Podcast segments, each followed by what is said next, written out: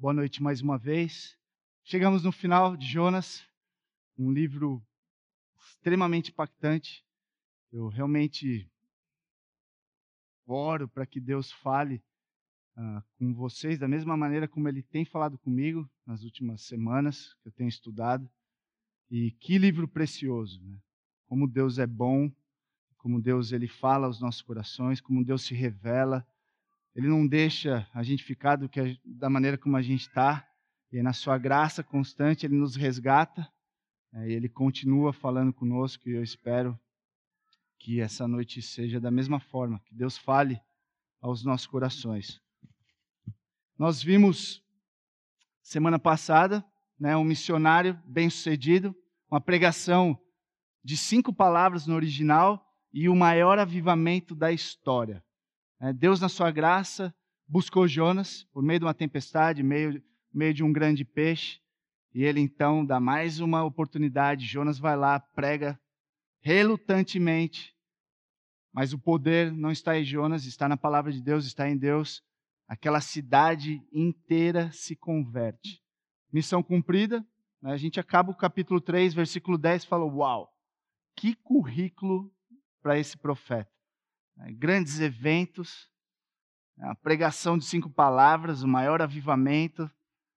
Só que se acabasse aí, talvez a gente poderia achar mesmo que foi. Ah, ele foi bem sucedido. Mas ao entrar no capítulo 4, nós vemos que ele fracassou.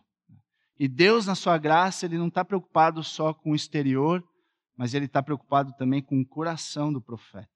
Assim como ele está preocupado com o nosso coração também. Não é um simples fazer por fazer. Nós sabemos que não é só o que a gente faz, mas é a forma como a gente faz e da maneira como a gente faz, a motivação que a gente faz. E aí só Jesus Cristo, só a graça. E é por isso que nós clamamos, Senhor, é, transforme os nossos corações para que a gente consiga fazer de coração. Não é um simples fazer. É bem diferente. Não é uma igreja do pode, não pode. Ah, agora eu sou crente, vou ter que ir lá, né? Fazer. Não. Deus transforma nosso coração. Ele coloca um coração de carne no lugar de um coração de pedra, em que a gente tem prazer em agradar a Deus, a gente tem prazer em glorificar a Deus, a gente tem prazer em amar a Deus e as pessoas. É bem diferente. O cristianismo é um relacionamento, não é uma religião do pode e não pode. Né? E nós vemos nessa história Deus ele falando com Jonas de diversas formas. A graça de Deus resgatando o profeta por meio de uma tempestade, por meio de um peixe. O objetivo é o mesmo de Deus. Mas aí nós vemos então Deus falando de diversas formas, como ele faz conosco. Quantas vezes a gente passa por dificuldades e perrengue e a gente fala, Senhor, o que está acontecendo? E Deus ele está trabalhando nas nossas vidas constantemente. Deus ele é muito mais interessado em nos abençoar do que nós mesmos em querermos ser abençoados. Isso é doido. Isso é muito maluco. E como o Carlos Oswaldo diz, o tema desse capítulo 4 é a soberania do Senhor em salvar, se manifesta em sua confrontação com o amargurado profeta. Então, hoje nós vamos concluir o capítulo 4 do livro de Jonas. A cidade se arrependeu, Jonas não. Eu não sei você. espero que no final dessa mensagem nós possamos nos arrepender, Deus possa falar conosco. Esse livro ele funciona como um espelho, é para mim e para você. Quem deveria se arrepender também são os autores dos livros infantis. Né? Imagina se você contasse para o seu filho que Jonas preferiria morrer do que estar com Deus, fazer a vontade de Deus. Não é isso que a gente vê nos livros infantis. É, geralmente acaba com Jonas orando e Deus salvando Jonas. Mas o capítulo 4, a história é bem diferente. Mas essa história é para mim e para você também. Então vamos ler Jonas 4, Jonas capítulo 4. Isso tudo deixou Jonas aborrecido e muito irado. O que? A grande cidade de Nínive se arrependeu. Todos se arrependeram. Então orou ao Senhor: Antes de eu sair de casa, não foi isso que eu disse que tu farias, ó Senhor? Por esse motivo fugi para Tarsis. Sabia que és Deus misericordioso e compassivo, lento para se irar e cheio de amor. Está, estás pronto a voltar atrás e não trazer calamidade. Agora tira minha vida, Senhor. Para mim é melhor morrer que viver desse modo. O Senhor respondeu: Você acha certo ficar tão irado assim? Então Jonas foi até um lugar a leste de Nínive e construiu um abrigo para sentar-se à sombra enquanto esperava para ver o que aconteceria à cidade. O Senhor Deus fez crescer ali uma planta que logo espalhou suas folhas grandes sobre a cabeça de Jonas e o protegeu do sol. Isso aliviou o desconforto de Jonas e ele ficou muito grato pela planta. No dia seguinte, porém, ao amanhecer, Deus também mandou uma lagarta. Ela comeu o talo da planta que secou. Quando o calor do sol se intensificou, Deus mandou um vento leste quente soprar sobre Jonas. O sol bateu em sua cabeça até ele sentir-se tão fraco que desejou morrer. Para mim é melhor morrer do que viver desse modo, disse ele. Deus perguntou a Jonas: Você acha certo ficar tão irado por causa da planta? Jonas respondeu: Sim, acho certo ficar tão irado a ponto de querer morrer. Então o Senhor disse: Você tem compaixão de uma planta, embora não tenha feito coisa alguma para ela, para que ela crescesse. Ela depressa apareceu e depressa murchou. Nínive, porém, tem mais de 120 mil pessoas que não sabem decidir entre o certo e o errado, distinguir da mão direita da esquerda. Sem falar de muitos animais. Acaso não devo ter compaixão dessa grande cidade? Vamos orar. Senhor nosso Deus, que texto maravilhoso. Que história tremenda, profunda, com tantas implicações para as nossas vidas. Pai. Senhor, eu clamo, em nome de Jesus, que o Senhor use a Sua palavra, o Teu servo, para falar aos nossos corações. Que apesar de mim, Pai, o Senhor faça a sua obra, o seu trabalho na vida de cada um aqui. Pai, de alguma maneira, de certa forma, somos todos Jonas. Essa palavra é poderosa. E eu creio que o Senhor quer transformar a sua igreja, para que possamos ter compaixão das pessoas. Pai, quebra todo orgulho, toda religiosidade, toda hipocrisia, toda autojustificação. E nos mostra, Pai, a grandeza da Sua graça e o quão necessitados somos dela, para que possamos arregaçar nossas mangas em favor das pessoas que não te conhecem, das pessoas que não entendem entre o certo e o errado, que não conseguem distinguir a mão direita da esquerda. Senhor, nós te amamos e nós te agradecemos por esse tempo precioso. Fale conosco. No nome de Jesus. Amém. Amém. Eu quero propor hoje à noite que a compaixão é o resultado da submissão humilde ao plano de Deus e da compreensão correta dos seus valores. Jonas ele precisava reconhecer as maneiras pelas quais ele continuava a negar o plano gracioso, bondoso, amoroso, paciente de Deus. E ele também precisava aprender que ele se apegava demais com as coisas erradas. Isso é para mim e para você também. Eu e você nós precisamos aprender. Por isso, em primeiro lugar, para termos um coração transformado, que ama até mesmo os inimigos, precisamos nos submeter humildemente ao plano de Deus. Em primeiro lugar, para que o nosso coração comece nesse processo de transformação, para amar, para ter compaixão pelas pessoas, nós precisamos nos submeter humildemente ao plano gigantesco, gracioso de Deus. E aí nós vemos o coração de Deus, de Jonas sendo revelado por Deus.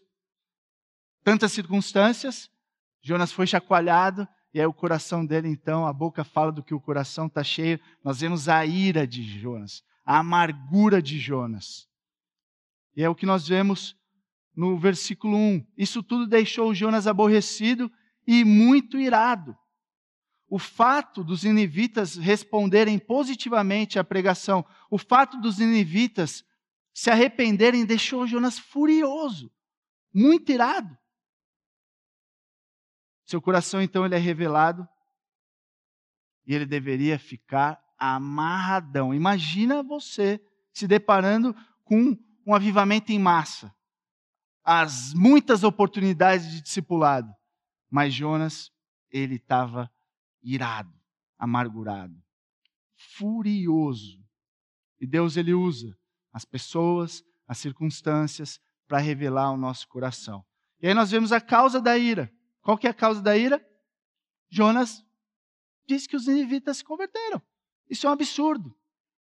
Agora, só para refrescar nossa memória, eu falei um pouquinho de algumas características dos ninivitas. Esse exército brilhante e ao mesmo tempo bárbaro. Militarmente falando, eles eram implacáveis, mas moralmente dizendo também, eles eram terríveis. Vocês lembram quem eram os ninivitas?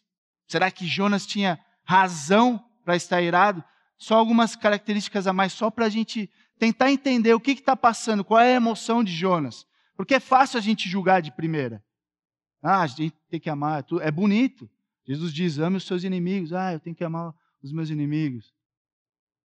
Será que na prática eu amo. Olha só o que os ninivitas falavam, faziam, eles arrancavam a pele dos seus inimigos enquanto estavam vivos. Cortavam suas cabeças, arrancavam os seus olhos. Eles eram brutais. No mau sentido, né? Hoje a, a, a galera fala, meu, o cara é bruto. Bruto é uma coisa boa. Não, mas aqui não é uma coisa boa. Eles eram brutais. Agora, quando a gente está irado com alguém, a gente está amargurado com alguém, é fácil a gente racionalizar que essa pessoa não merece graça. Certo? A realidade é que Jonas ele foi gracioso com os ninivitas, assim como ele foi gracioso com Jonas também. Mas ele não conseguia enxergar isso. E o que, que acontecia? O que, que aconteceu? Uma das causas da ira de Jonas é porque o ídolo dele estava prestes a ser derrubado. O fato dos ninivitas não terem sido dizimados, destruídos, colocava o que Jonas tinha maior amor em perigo, que era Israel. Ele era um patriota nato, nacionalista. Então, se os ninivitas permanecem vivos, quer dizer que a minha pátria, a minha nação, o meu povo aquele pelo qual eu dou minha vida, está em perigo. Jonathan Edwards é um dos puritanos. Ele diz que quando a gente adora alguma coisa, a gente automaticamente demoniza as outras. E é isso que, ele, que aconteceu. Deus ele estava então derrubando o ídolo de Jonas e ele começou então a ficar furioso. Quando nós adoramos algo, nós automaticamente demonizamos as outras coisas. Por exemplo, se eu adoro demais o meu presidente, o meu partido, alguma ideologia, nós automaticamente demonizamos os restos. Se eu adoro a minha galera, o meu grupo, a minha tribo, automaticamente eu demonizo o resto. Nós somos bons e eles são ruins. É isso que acontece. E não é à toa que nós vemos essa guerra né, entre o racismo, o rico, o pobre, a mulher, o homem. A idolatria no lugar errado. Se começar a idolatrar a cultura dela, você automaticamente vai demonizar as outras, partidos políticos e assim em diante. Você idolatra, você demoniza. Nós somos os bons e vocês são os maus. Agora, qual é a causa primária da ira de Jonas? Contra quem Jonas está virado? No fim, a causa primária. Deus ele está virado contra, quer dizer, Jonas, desculpa, está virado contra Deus. Versículo 2: Então orou ao Senhor: Antes de eu sair de casa, não foi isso que eu disse que tu farias ao Senhor. Por esse motivo fugi para Tarsis. Sabia que és Deus misericordioso e compassivo, lento para se irar e cheio de amor. Está pronto a voltar atrás e não trazer calamidade. A culpa é sua, Deus. Isso aqui é maluco. Jonas está jogando na cara de Deus que ele é muito bom. Eu sabia, desde sempre, que o Senhor é bom. Como pode o Senhor ser tão bom? Como pode o Senhor ser essa manteiga derretida? Eu sabia que você ia perdoar, que você é bondoso, compassivo. Isso é maluco se você pensar. Jonas está jogando na cara de Deus as próprias palavras de Deus. Essa frase aqui, misericordioso, compassivo, muito paciente cheio de amor, nós encontramos lá em Êxodo 34, 6. É uma frase que Deus diz dele mesmo. E é a frase mais falada no Antigo Testamento. É a frase mais conhecida do Antigo Testamento. É como se fosse para nós no Novo Testamento João 3,16. E Jonas joga na cara de Deus. Vocês lembram quando que Deus falou sobre ele mesmo? Ele estava com Moisés no topo do Monte Sinai, 40 dias, e o povo lá embaixo esperando. E aí, quando Moisés desce com as tábuas da lei, o que, que ele encontra? O povo fazendo? Vocês lembram os dois primeiros mandamentos? Não terá outros deuses e não fará ídolos. E o que, que Moisés encontra quando ele chega lá? bezerro de ouro. Eles quebrando já logo os dois primeiros mandamentos. E aí Moisés intercede pelo povo, Deus renova a sua aliança. E ele diz: Eu sou esse Deus compassivo. E Jonas sabia quem era esse Deus. E ele joga na cara de Deus: Eu sei que você é bondoso. Eu sei que você é amoroso. Eu sei que você é compassivo. Engraçado é que Jonas ele só existia por causa disso. Se Deus não fosse assim, ele não estaria vivo. É interessante que a pessoa ela começa a perder a cabeça, ela começa a ficar irracional e você começa a ver, realmente, ela falando e fazendo coisas que não faz sentido. Não faz sentido. E aí então nós vemos os efeitos da ira depressão e o suicídio. Não é sempre o resultado da ira e da, da amargura, mas pode ser. Muitas pessoas estão depressivas porque estão amarguradas e iradas contra Deus. O problema delas é com Deus, não são as circunstâncias. Elas estão falando, deixando bem claro: Deus, eu sei quem o Senhor é, mas eu não concordo. Eu não gosto do que o Senhor está fazendo. Está tudo errado. O meu plano seria muito melhor que o seu.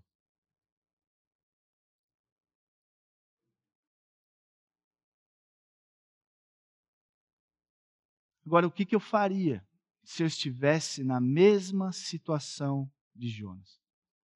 Pensa os sentimentos de Jonas, tudo o que tem acontecido, quem eram os ninivitas, o que Deus pediu para ele, o que Deus fez com os ninivitas. Se coloca na situação de Jonas agora e começa a pensar: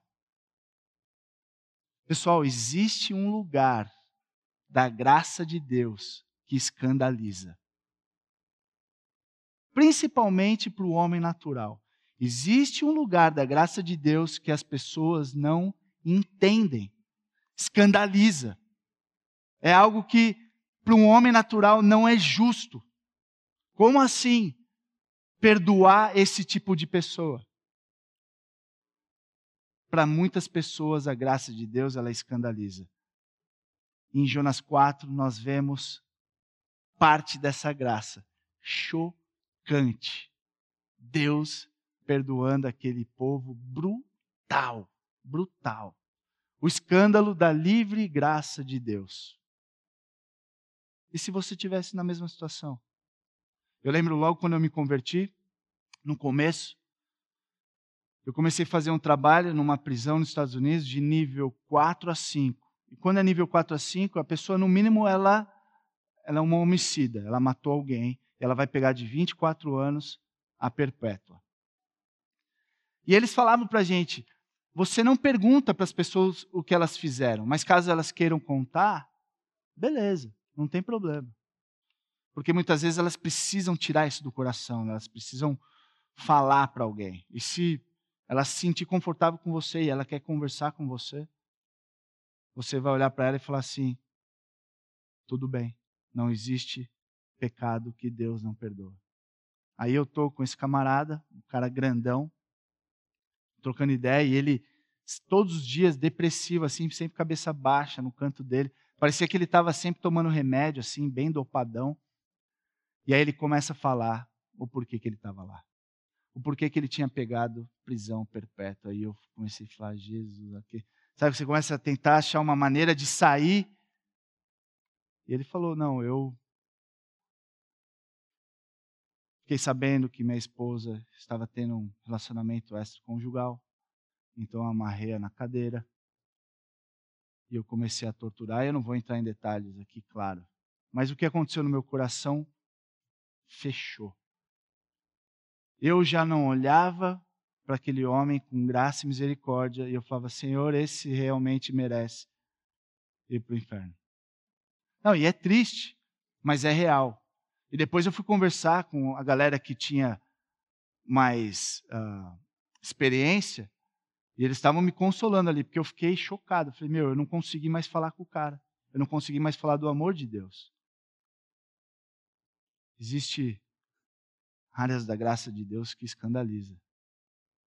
Quando nós entendemos a dimensão, o tamanho, a extensão dessa graça, pode escandalizar. E ao mesmo tempo, na, na, no mesmo projeto, eu estava conversando com um rapaz, na época eu tinha 27 anos de idade, ele tinha 28. Minha idade, a gente se identificou muito, começamos a trocar ideia, um cara muito bacana, evidências de conversão, ele tinha um entendimento bíblico, né, professava fé, e aí ele me contou também o que aconteceu. Um tempo atrás, ele estava saindo da garagem dele, ele estava bêbado, ele pegou o carro escondido do pai e ele atropelou uma menininha de quatro anos saindo da garagem. E essa menina morreu. Eu, eu tenho um palpite que essa família dessa criança pode ser que eles oraram por esse rapaz. Ano retrasado, uma família de amigos nossos estavam saindo, ele pastor em Campinas, eles eram contemporâneos nossos do Palavra da Vida, eles estavam saindo do PV Centro-Oeste, e aí eles tiveram um acidente na estrada. Três meninas saindo, voltando da balada, né, alcoolizadas, drogadas, bateram no carro dessa família. Essa família caiu numa vala. Morreu o pai, a mãe e um dos filhos. Eram dois filhos. O filho mais velho. E se você entrar na internet, vê o noticiário, o que você mais vê é as pessoas gritando, clamando por justiça. Essa menina tem que apodrecer na cadeia. Ela tem que pagar por tudo que ela fez. Uma ira, um ódio, uma raiva. E, e, é, e é, duro você ler. Enquanto eu lia, eu chorava. Cara, isso aqui é pesado. E ao mesmo tempo você entra no noticiário e você vê o testemunho do pai, que é crente, o pai da, da mulher, da Belks. Triste, com certeza sofrendo, mas falando: o que, que eu vou falar dessa menina? Senhor, tenha misericórdia da vida dela. Como que vai ser a vida dessa menina daqui para frente? Agora, o que eu faria se eu tivesse na mesma situação? O que eu faria? Será que nós diríamos a mesma coisa? Em coisas menores, a gente sempre está gritando: graça para mim, lei para eles. Graça para mim, lei para eles. Nós ficamos felizes quando a gente entende que Deus nos resgatou, Deus nos salvou, Deus foi gracioso com a gente, mas não com eles. Quando a gente fica sabendo que essa mesma graça que nos alcançou começa a alcançar as pessoas que a gente não gosta, as pessoas que a gente tem ódio.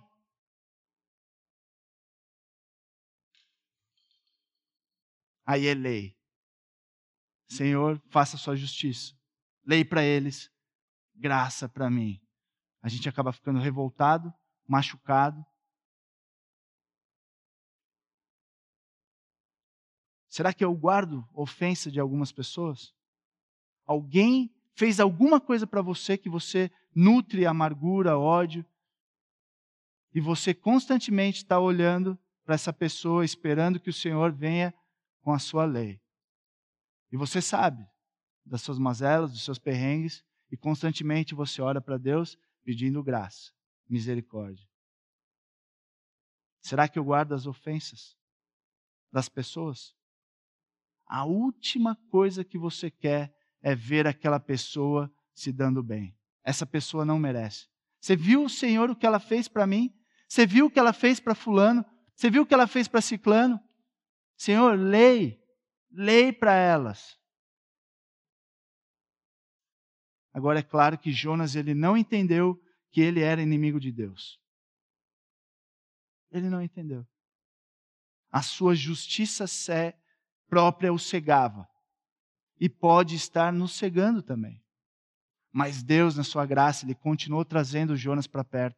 Deus, na sua graça, continuou investindo na vida de Jonas, assim como ele continua falando aos nossos corações, nos trazendo para perto, chacoalhando a nossa vida, mostrando, revelando o nosso coração. E o que a gente precisa fazer? Confessar. Confesse. Senhor, esse é meu coração. Tem coisas que a gente não entende da graça de Deus. Tem coisas que a gente é surpreendido quando alguma coisa acontece. Eu não sabia que eu era tão ruim assim. Nós ficamos com ódio das pessoas.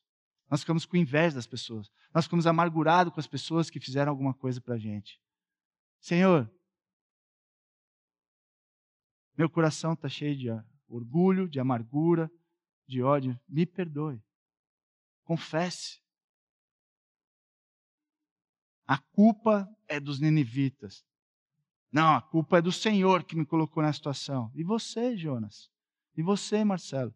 Não, não, não. Eu tenho feito o meu melhor, mas você sabe a situação que eu tenho passado, os problemas que eu tenho enfrentado, a família em que eu nasci. Justificativas e mais justificativas. Seja honesto com Deus e submeta-se humildemente ao seu plano, pois Ele é bom, compassível e tardio em irar-se. Seja honesto. Seja honesto. Você já se sentiu assim? Amargurado? Irado com alguém? Já se sentiu frustrado porque os outros estão se casando, arrumando um bom emprego, viajando, sendo chamados para os lugares, sendo amados por todos? E aí você vai se amargurando, vai ficando aquela coisa, você não consegue nem olhar para a pessoa, você começa a se afastar, você começa a dar justificativa, você não quer mais saber das pessoas. Senhor, as coisas não deveriam ser assim. Nós acabamos nos revoltando. Pensa aí alguém que você não gosta. Você vê o Senhor abençoando essa pessoa. Como assim, Senhor? Olha só todas as coisas que eu tenho feito. Alguém? Não deixe a amargura te consumir. Reconheça a sua ira e amargura. Seja honesto com Deus. Entrega tudo para Deus. Foi por causa desses pecados, dessa amargura, desse egoísmo, dessa falta de compaixão, dessa raiva, dessa hipocrisia, desse legalismo que Jesus Cristo veio morrer na cruz.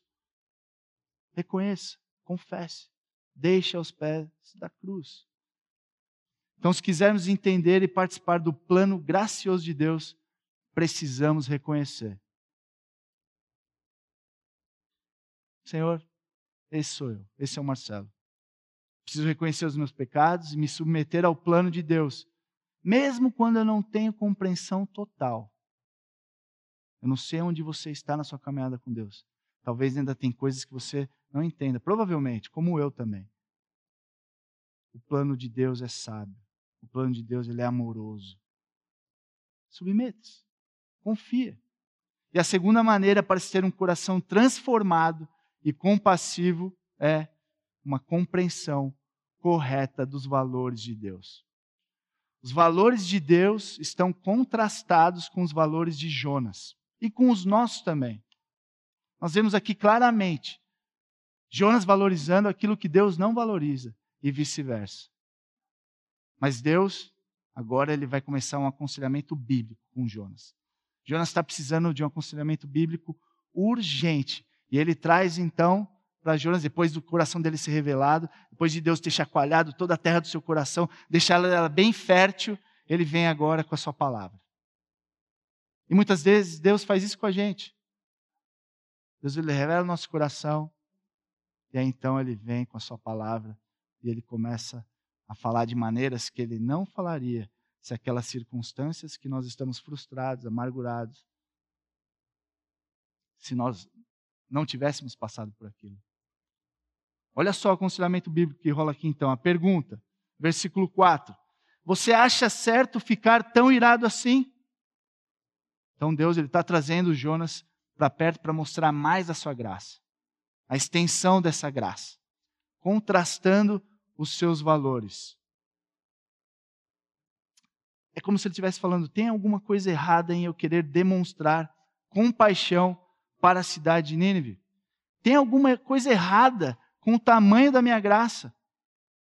É como se Deus estivesse falando para Jonas: Jonas, pensa. Olha como você não está, você está irracional agora. Preste atenção, para um pouquinho. Escute o que eu estou te falando. Existe alguma razão para você estar tá assim? Jonas, eu sei que você está amargurado, mas me escuta, deixa eu falar com você. Marcelo, eu sei que essas coisas têm tirado você. Você está perdido, você está zoado. Deixa eu falar com você, para agora. Né? Submeta-se, escute o que eu tenho a falar para você. Que, que Jonas faz? Qual foi a resposta dele? Ele construiu um abrigo, esperou para ver o que aconteceria, ele sai fora, ele deixa Deus, vamos dizer assim, no vácuo. Ele não responde, ele não fala nada, ele simplesmente sai fora. E o que, que Jonas estava esperando? O que, que Jonas quer que aconteça com a cidade? Ele sai e ele constrói um abrigo. Se ele constrói um abrigo é porque ele, ele, ele quer ficar mais tempo. Ele está esperando alguma coisa acontecer e ele não tem pressa. Vocês lembram do capítulo 3, versículo 4? O que, que Deus falou para ele falar? Que daqui a 40 dias Nínive será destruída. Olha só que interessante isso daqui. É só um parênteses aqui, mas é algo muito legal. Parece que Deus ele fez uma pegadinha com Jonas. Parece que Jonas tinha mais um motivo também para estar tá irado. Além dos inivitas se arrependerem, olha só o que Deus faz com ele. O que, que Jonas estava esperando que acontecesse com Nínive? Claramente, cair fogo do céu. Que essa cidade ela fosse destruída. É por isso que ele está esperando. De repente, esse Deus que é compassivo, bondoso, tardicerá, ele se arrepende do que ele fez. Ou de repente, essas pessoas, esses nivitas, que eu sei que são terríveis, eles não se arrependeram de coração. Alguma coisa vai acontecer. Deus ele vai destruir. E é por isso que ele está esperando. Agora, olha só que interessante essa palavra destruída, que na maioria das traduções que a gente tem, ou é destruída ou subvertida. Agora, essa palavra rapak, ela tem três significados básicos: virar, transformar e destruir. Na maioria das traduções, destruir. Agora, o que é interessante é que o significado dessa palavra ela depende do contexto. Então, é, é, é por exemplo, eu falar assim: aquele camarada destruiu o jogo de basquete. O que, que você entende se eu falar, meu, aquele cara destruiu o jogo hoje? Ele jogou muito, certo? Agora, se eu falar aquele camarada destruiu o carro dele, o que, que você entende? Interessante como essa palavra ela muda de acordo com o contexto. Mas o significado básico dela é mudar, é virar. Pode ser uma mudança de algo bom para ruim, de algo ruim para bom, ou de algo ruim para pior. É uma mudança. Agora eu pergunto para você: o que, que você acha que Jonas queria? Qual era a motivação? Que significado que ele queria? Era uma mudança positiva ou negativa? De acordo com o caráter de Jonas, o que, que vocês acham? Negativa. Agora olha só que tremendo isso aqui. O que, que Deus queria? Qual era a motivação de Deus? Uma mudança positiva ou negativa? Positiva, que foi o que aconteceu e era o que iria acontecer. No plano de Jonas, vamos lá! Vamos fazer cair fogo do céu e destruir. No plano de Deus, essa cidade vai ser transformada. Essa cidade vai ser abençoada. Essa cidade vai ser agraciada. Isso é muito, muito legal. Com certeza Jonas não achou legal. Mas ele continua falando, pombinho da paz. Jonas, eu não vou te deixar em paz enquanto você não entender o que eu tenho para falar para você. E aí então ele continua com seu aconselhamento. Só que agora ele vai usar uma outra estratégia, como se fosse uma criança. Jonas, tá difícil entender, olha só, agora eu vou usar uma parada mais lúdica. Eu vou ilustrar, vamos fazer um desenho. Você quer que eu desenhe para você entender? E aí ele usa então uma outra maneira de falar com Jonas, de tentar fazer com que Jonas entendesse a graça de Deus e que seus valores estavam errados. A lição da planta. Deus fez crescer uma planta, versículo 6. O Senhor Deus fez crescer ali uma planta que logo espalhou suas folhas grandes sobre a cabeça de Jonas e o protegeu do sol. Isso aliviou o desconforto de Jonas e ele ficou muito grato pela planta. Jonas ficou muito alegre. A única vez que nós vemos Jonas ficar alegre na história foi por causa de uma planta. Ele queria morrer, agora ele está muito alegre. Você vê que realmente esse cara estava precisando de aconselhamento urgente. Né? As emoções altos e baixos desse livro, cheio de reviravoltas, né? tudo grande, aí pequeno, aí é emoção dos extremos. E aí então, Jonas ficou muito alegre com a planta. Aí o Senhor enviou uma lagarta, trouxe um vento muito quente. Olha só, versículo 7 e 8. No dia seguinte, porém, ao amanhecer, Deus também mandou uma lagarta. Ela comeu o talo da planta que secou. Quando o calor do sol se intensificou, Deus mandou um vento leste quente para soprar sobre, soprar sobre Jonas. O sol bateu em sua cabeça, até ele sentir-se tão fraco que desejou morrer. Para mim é melhor morrer do que viver desse modo, ele disse. Deus trouxe então um vento oriental muito quente. Eu estou muito alegre, agora eu quero morrer. Doido. Vocês conseguem ver aqui uma mulher grávida? Eu brinquei lá, lá em casa e falaram: não, não, só uma mulher, não precisa estar grávida. Zoeira. Mas eu consigo ver uma criança. Essa é a melhor comida que eu já comi na minha vida. Nossa, essa é a pior comida que eu já comi na minha vida. É, os extremos.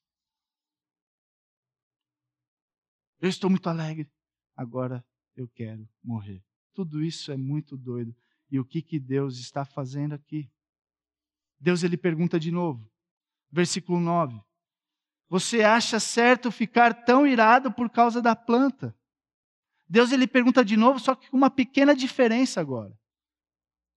Primeiramente, ele disse: Você acha irado? Você acha é, normal você ficar irado por causa dos ninivitas? Agora ele só muda um detalhezinho, a mesma pergunta. Jonas, você acha normal, você acha certo você ficar irado por causa da planta? Olha só o que Deus está fazendo. A gente lê esse texto e essas coisas passam desapercebidas. Mas olha como é ninja isso aqui, o que Deus está construindo, para deixar bem claro o nosso coração, para escancarar o nosso coração. Você está irado por causa da salvação dos ninivitas ou por causa da planta? Jonas, é sério que você está irado por causa de uma plantinha? que você não teve trabalho nenhum, você não teve nada para fazer. Você não fez nada por ela. Então ele, Deus ele usa uma, uma lição bem objetiva para revelar o coração de Jonas e mais a sua graça. É interessante que Deus ele proveu a planta, Deus ele proveu o verme e Deus ele proveu o vento muito forte. Deus no controle, Deus soberano sobre a criação, agindo no coração do seu povo. Isso é tremendo. As implicações teológicas disso aqui são gigantescas. Isso aqui faz com que a gente pare de se preocupar com as coisas do dia a dia, com as coisas terrenas, com as coisas que não têm valor. Deus está no controle de todas as coisas. Se preocupe com aquilo com que Deus se preocupa. Deus ele trouxe a planta, ele proveu a planta, o verme, o vento. E qual foi a resposta de Jonas? Sim, eu estou irado. Continuo irado por causa da planta. E aí, de novo, ele deseja morrer. Mais uma vez, ele volta com seus pensamentos suicidas. Sabe o que é doido aqui? É que essa ira, muitas vezes, ela é transferida da causa primária para outras áreas da nossa vida. Se você perguntasse para Jonas, Jonas, por que, que você está irado? É por causa da planta? O que, ele ia dizer? Sim. Provavelmente ele falaria, estou irado por causa da planta. Mas qual era o problema real de Jonas? Era Deus. A ira dele, a causa primária da sua ira, era o Senhor. Ele não concordava com os planos de Deus. E tudo isso era plano do Senhor para fazer que ele entendesse mais quem ele era. E submeter a esse plano. Jonas confia. Esse plano que é gracioso. E para que ele entenda também que os seus valores estão totalmente distorcidos, trocados. Aí então, Deus ele tenta pela terceira vez. Pela terceira vez o Senhor vai tentar. Olha só, versículos 10 e 11. Deus ele vai usar algo que Jonas curtiu, teve piedade, teve uma afeição para contrastar com algo que realmente tem valor. Olha só, versículos 10 e 11. Então o Senhor disse: Você tem compaixão de uma planta, embora não tenha feito coisa alguma para que ela crescesse, ela depressa apareceu e depressa murchou. Nínive, porém, tem mais de 120 mil pessoas que não sabem decidir entre o certo e o errado. Sem falar de muitos animais. Além dos muitos animais que estão lá. Só os animais já seria loucura. Acaso não devo ter compaixão dessa grande cidade? Deus ele usou uma técnica diferente aqui. Ele viu que Jonas ficou amarradão com uma planta. Isso é ridículo, mas beleza, Jonas, você curtiu a planta, você teve afeições por ela, você teve piedade por ela, você gostou dela. É como se Deus estivesse falando assim: eu vou usar isso para o meu argumento. Beleza, você curte abraçar a árvore, você curte falar com as plantas. Legal. É a primeira vez que Jonas esteve afeição por alguma coisa, gostou de alguma coisa além dele mesmo, mesmo que seja com a motivação errada, Deus ele vai usar isso, falar: legal, Jonas, eu entendi. Você gostou da planta? Então beleza, olha só. Se você que teve afeição, que gostou tanto dessa planta, piedade dessa planta, tá legal, eu vou usar isso. Se você teve afeição por uma planta, por que eu não devo ter de um povo, de milhares de pessoas que não sabem discernir a direita da esquerda. Alguns estudiosos creem que são crianças, são 120 mil crianças. Eu não creio. Eu creio que são adultos como crianças, que espiritualmente, moralmente, eles estão perdidos. Eles não são, ah, não é uma desculpa pelo que eles fizeram, de jeito nenhum, não é uma justificativa. Eles continuam responsáveis por tudo o que eles fizeram, mas a questão é que espiritualmente eles estão perdidos. É como se fossem ovelhas sem pastor. Perdidos. E Deus está falando, Jonas, olha a insanidade, a loucura do que está acontecendo aqui. Você pode ter compaixão de uma planta e eu não posso ter compaixão de um povo? 120 mil pessoas, mais de 120 pessoas, e os animais? Loucura. Loucura. E aí então o que acontece? Como se Deus estivesse perguntando, né, quem tem mais valor, a planta ou as pessoas? E aí, pum, acaba a história. Aí você fala, acabou. O que aconteceu? Será que Jonas entendeu? E se sim, o que aconteceu? Qual foi a sua reação? A gente fica meio no vácuo, fala, meu, acabou a história. Deus perguntou, agora sim a gente vai ter o desfecho. E acabou. Acabou.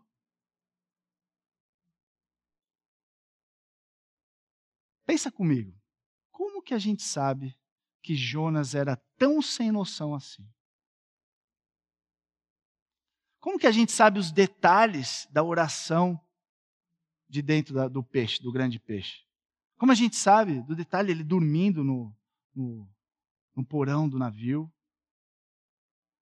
Como que alguém revelaria uma ira tão aberta contra a bondade do Deus Todo-Poderoso? Ou ele mesmo escreveu, ou ele contou para alguém, porque são muitos detalhes. Mas a questão é: como alguém, que tipo de homem, deixaria os outros saberem o quão tolo ele era? eu só consigo pensar em uma coisa: alguém que reconheceu quem ele era, reconheceu o quão afundado ele era, o quão pecador ele era, o quão necessitado da graça ele era, e reconheceu que foi aceito por Deus, pela graça de Deus.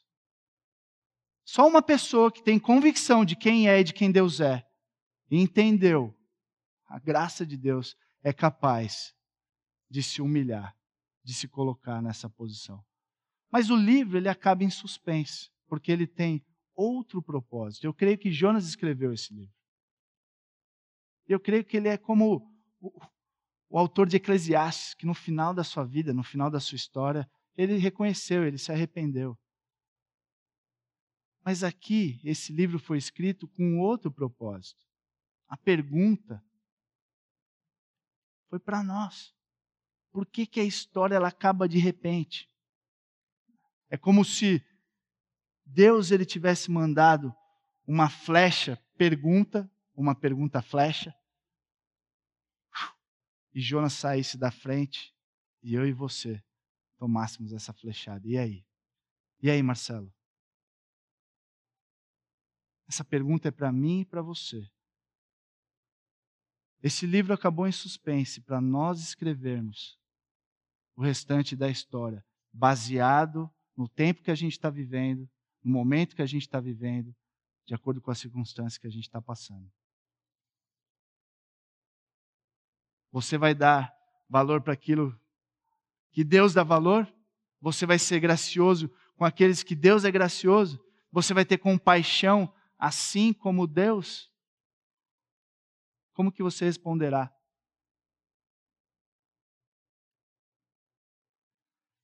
Você não vê isso? O que, que tem mais valor para você? Se eu tenho afeições pelas coisas desse mundo, por que não ter com as pessoas que o Senhor salvou e amou?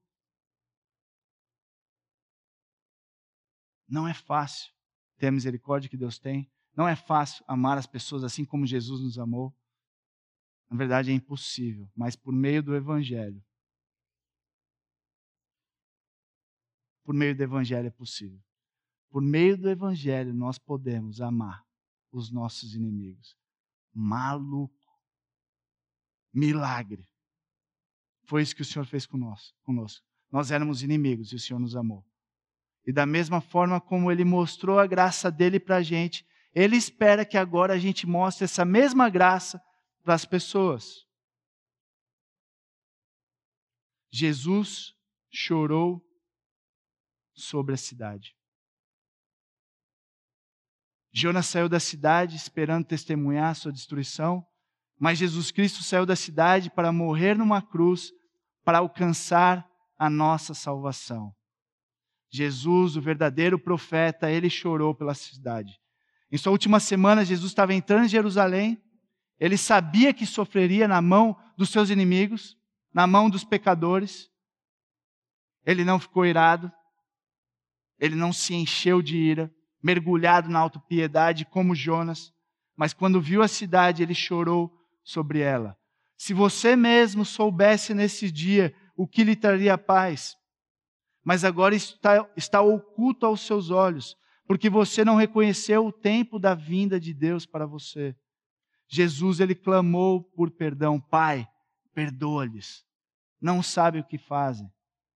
Pai, eles estão me torturando, me matando me negando, me traindo, mas nenhum deles realmente consegue discernir entre a mão da direita da esquerda. Eles não entendem por completo o que estão fazendo. O Senhor foi impulsionado por compaixão ao clamar no Calvário: Pai, perdoa-lhes. Lucas 6, 27 e 28, Jesus diz: Ame os seus inimigos. Você olha para esse versículo e você diz: Isso é lindo. Mas ao mesmo tempo você fala: É impossível. Eu não consigo fazer. É só por meio do Evangelho. Só por meio do Evangelho. A compaixão nos leva a nos importarmos com os interesses dos outros. A compaixão não pode se sentir superior, pois ela significa colocar-se ao lado da pessoa. Compaixão é uma palavra de piedade e afeição. A compaixão é seguida por lágrimas. Para o crente, essa palavra sempre o leva a orar, a clamar por perdão e arrependimento. Por quê? Você fala: não, não, eu sei, fez para mim, eu já perdoei, eu já não, não tenho mais problema. O perdão é para nós, para as pessoas é compaixão. Não, não, não, já está tudo certo. Sim, é fato que quando a gente perdoa, né, a gente é liberto da ira, da amargura. Mas o que a gente vê na palavra de Deus não é que a gente perdoe as pessoas e está tudo certo. O que a gente vê na palavra de Deus é tenha compaixão. E ter compaixão é se colocar ao lado da pessoa. É orar pela pessoa. É investir na vida da pessoa. Até mesmo daqueles que fizeram algo por você. Isso é compaixão.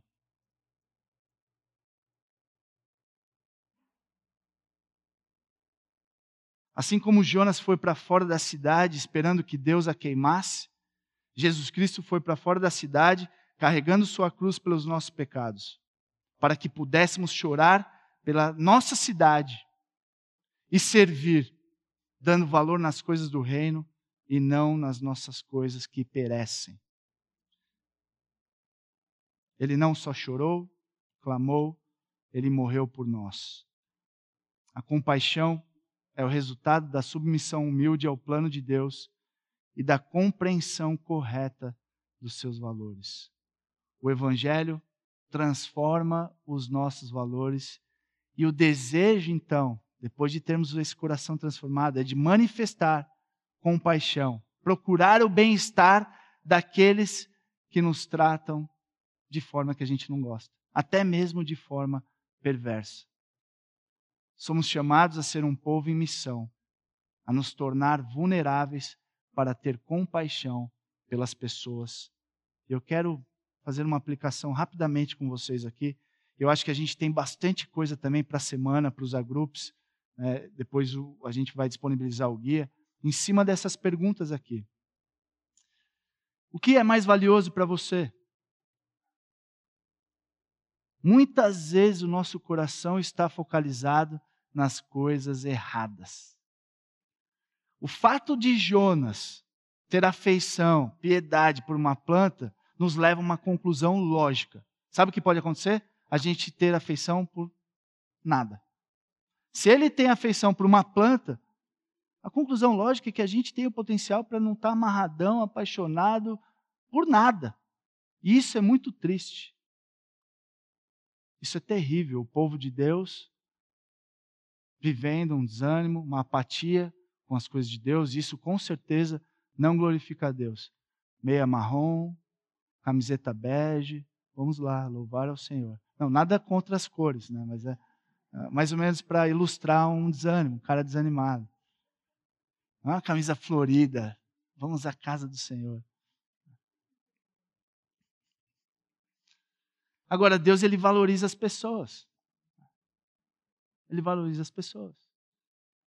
Do mesmo jeito que Jonas valorizou uma planta, a gente pode não valorizar nada, a gente também pode valorizar o quê? Algo que não tem nada a ver. Como uma planta. Não que você não possa valorizar a planta, mas não em detrimento da missão de Deus. Eu fiquei pensando, quantas coisas que eu tenho afeição, que me trazem prazer e conforto, que eu acabo valorizando mais no dia a dia. Você pode falar, não, não, não, não, eu valorizo mais a Deus, com certeza, mas na prática não condiz. Eu fiquei pensando, quantas coisas que eu me importo mais do que com as pessoas. Você se importa mais com as pessoas ou com as coisas? Pense sobre as coisas que você gosta. Pensa aí. Uma coisa que você curte muito fazer, que você gosta, que você ama. E julgue essas coisas, ou essa coisa, à luz do versículo 11. Algumas das nossas paixões são tortas, zoadas. Até mesmo porque são coisas que a gente não teve que fazer crescer, a gente não teve trabalho nenhum, não pertence a nós. E aí nós nos agarramos, lutamos, gastamos tempo, energia com essas coisas. E Deus está falando assim: meu, tá vendo esse dom, essa habilidade, tudo que você tem? Você não teve trabalho nenhum, fui eu que te dei. Não, mas agora eu tenho que conquistar o meu respeito, projetar né, tudo que eu tenho feito pra, e, e proteger essas coisas, porque olha só, e Deus está falando, você não fez nada por isso por que, que você se empenha tanto, dá tanto valor a essas coisas que não te pertencem?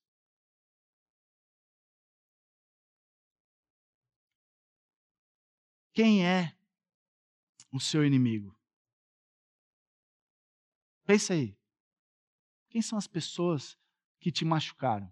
As pessoas que você tem dificuldade? Que você fala assim, Senhor, se essas pessoas não tivessem na minha vida, meu cristianismo ia dar um up.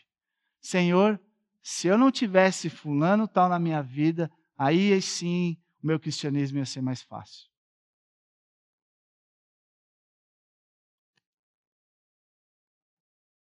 Vocês já ouviram falar no presente do inimigo?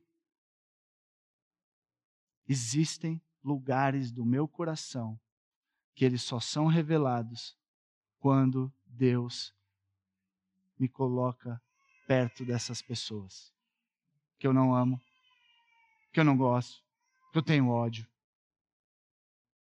Deus ele pode estar trazendo essa pessoa ou te levando para perto dessas pessoas. E elas vão revelar lugares do seu coração que um amigo não revela. Isso pode ser um baita presente, porque Deus ele quer trabalhar na sua vida. Como eu disse, Deus ele quer mostrar mais da graça dele, mas ele quer que você também seja gracioso com os outros. E esses inimigos, eles podem estar vindo com um espelho na mão, mostrando quem nós somos. E esse livro, ele funciona como um espelho. Nós acabamos o livro de Jonas e nós olhamos o nosso coração ali. Pensa comigo. Pensa nessa pessoa que você não gosta, que você tem dificuldade. E lista todas as coisas que ela faz que você não gosta. E ore ao Senhor: Senhor, existe alguma dessas coisas que eu faço também para alguém? Ou que eu já fiz para alguém?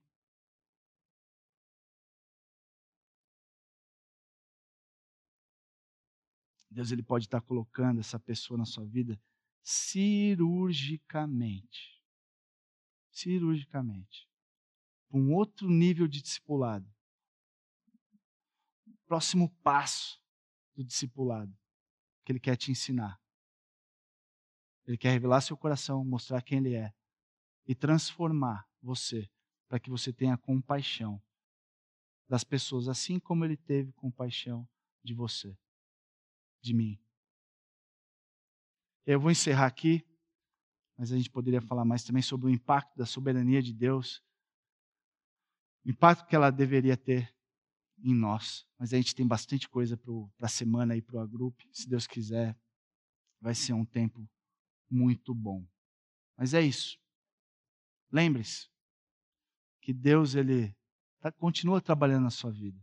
Essas pessoas, esses perrengues, é a graça de Deus revelando no nosso coração, revelando quem Ele é, para que a gente submeta a esse plano maravilhoso. Né? A gente consiga ver que os nossos valores eles estão tortos. Quando os nossos valores são contrastados com os valores de Deus, só uma coisa que a gente faz: Senhor, misericórdia. Se arrepender, confessar, falar: Deus, transforma meu coração. Deus, obrigado, Pai. Obrigado por essa palavra, esse livro tão profundo. Obrigado porque ele revela lugares do nosso coração que talvez alguém aqui não tinha nem ideia que poderia chegar. Senhor, eu fui confrontado e eu reconheço que eu me pareço com Jonas muito mais do que eu queria me parecer. Eu me pareço com as pessoas que muitas vezes eu fico amargurado, tenho ira contra muito mais do que eu queria parecer. Mas obrigado, Pai, que o Senhor não nos deixa do jeito que estamos. Obrigado que Sua graça é gigantesca. Obrigado que o Senhor revela quem nós somos e quem o Senhor é, e assim o poder do Evangelho cresce em nossas vidas. Pai, essa é a nossa oração. Que o Senhor continue a nos mostrar, a revelar o quão necessitados nós somos de Ti.